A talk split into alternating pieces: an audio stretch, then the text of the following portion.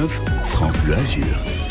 8h17 sur France Bleu Azur. C'est malheureusement le sujet de l'été, la sécheresse qui dure dans les Alpes-Maritimes. Chez nous, cinq bassins sont au stade de crise, le niveau le plus élevé. Et dans ces zones, on n'a pas le droit d'arroser son potager de jour comme de nuit. C'est le cas à Roquestéron, par exemple. On parle de l'impact de ces mesures avec Daniel Chabot, qui est la maire de la commune ce matin, Maya. Bonjour, madame la maire. Bonjour.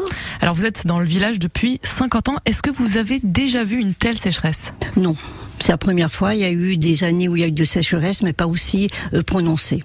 On pouvait utiliser de l'eau comme on voulait avant. Alors, euh, on pouvait jusqu'à présent même utiliser de, de l'eau parce que, si vous voulez, la commune c'est un peu spécifique. On n'était pas au compteur, on était au forfait. Donc, les compteurs étant obligatoires, ils seront installés cette année et les gens font déjà très très attention parce que ce sera le paiement à la consommation réelle et non pas au forfait où on avait un débit d'eau constant, on pouvait l'utiliser. Mais pourtant, vous manquez pas d'eau, vous, à Roquestéron on ne manque pas d'eau pour la simple et bonne raison, si vous voulez, c'est que notre village, parle uniquement que notre village, le cœur du village, on a une source qui alimente en eau potable que le village. Alors, et en plus, excusez-moi, et en plus, on a dans le village une ancienne source dite eau froide, euh, qui est non potable, qui date, et qui est captée depuis 1779, et les gens viennent arroser, prendre de l'eau pour arroser leur leur petite jardinière. Nous, on aussi également, et on arrose aussi, donc on lave les rues, question de salubrité. Donc vous, vous n'avez pas de problème en fait. Bah, on fait très attention pour l'eau potable. Donc vous avez largement de quoi faire, et pourtant vous faites partie euh, des communes qui ont des restrictions. Oui, parce qu'on fait partie du périmètre d'alerte de crise à cause de l'estéron. Et, et, on fait très attention. Mais est-ce que vous comprenez du coup que vous ayez ces restrictions, vous? Euh, je comprends les restrictions parce que je veux dire on va pas utiliser l'eau qu'on faisait avant, mais par contre je suis quand même assez surprise qu'on nous dise de ne pas utiliser l'eau non potable pour les besoins qui arrosent certains petits potagers, qui permettent aux gens d'aller prendre de l'eau pour arroser leur potager et nous également nos jardinières et de nettoyer aussi, si vous voulez, aussi nos rues. Donc euh, on comprend pas cette mesure qui est très très euh, comment dirais-je impérative quand on a de l'eau non potable qui se perd et qui traverse le village. Ah, parce qu'elle se perd? Eh ben oui, elle va à l'Estéron. Si on peut pas l'utiliser, on peut pas l'utiliser, on peut pas boire. Donc euh, tous les habitants, ils viennent chercher avec les seaux, les de l'eau pour arroser leur petit potager qu'il y a autour du village.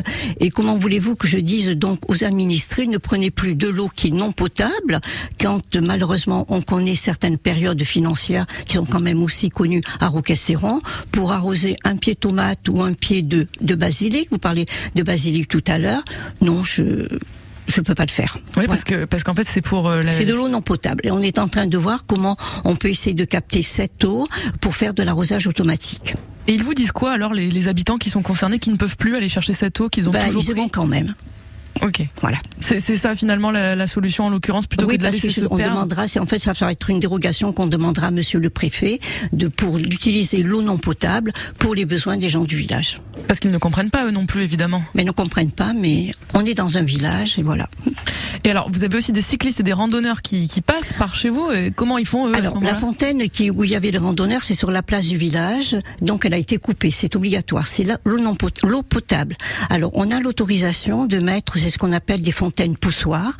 On est rentré dans cette démarche, on va en installer deux, c'est-à-dire qu'en fait l'eau l'eau potable, elle coule continue, tandis que là avec la fontaine poussoir, les gens vont prendre uniquement ce dont ils ont besoin. Ça c'est autorisé. Ça c'est autorisé, on va installer deux dans le village.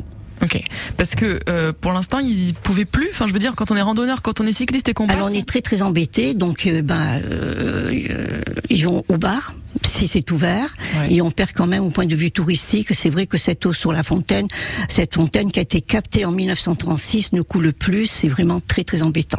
C'est un lieu quand même touristique, une fontaine qui coule dans un village qu'on peut consommer. Ça fait partie quand même du tourisme. Et nous on n'a pas, on n'a pas, on n'est pas en haute montagne, on n'est pas au littoral, on n'a pas d'agriculteurs, on n'a rien du tout. C'est uniquement quand il y a les potagers, c'est pour les besoins personnels euh, des habitants. Et vous parlez de tourisme justement. Le tourisme Alors on a beaucoup de vélos, de motos qui passent. Ils avaient Oui. l'habitude donc de s'arrêter à cette fontaine, d'accord? Donc on va mettre à côté une fontaine poussoir. D'accord. Et aussi pour le tourisme, ça, ça compte l'état du village. Dans Ben quel oui. état ils sont vos espaces verts là aujourd'hui? Alors actuellement, si vous voulez, comme on arrive à arroser avec cette eau non potable, on a mis, euh, on a fait, euh, ça s'appelle l'arrosage automatique. Maintenant, on a mis même pas une minute le goutte à goutte, mais c'est vrai que quand même, euh, les fleurs, les jardinières en pâtissent. Il faut reconnaître quand même que bien souvent, ce sont des dons des habitants et c'est de l'argent public qui a été mis euh, pour avoir un joli village.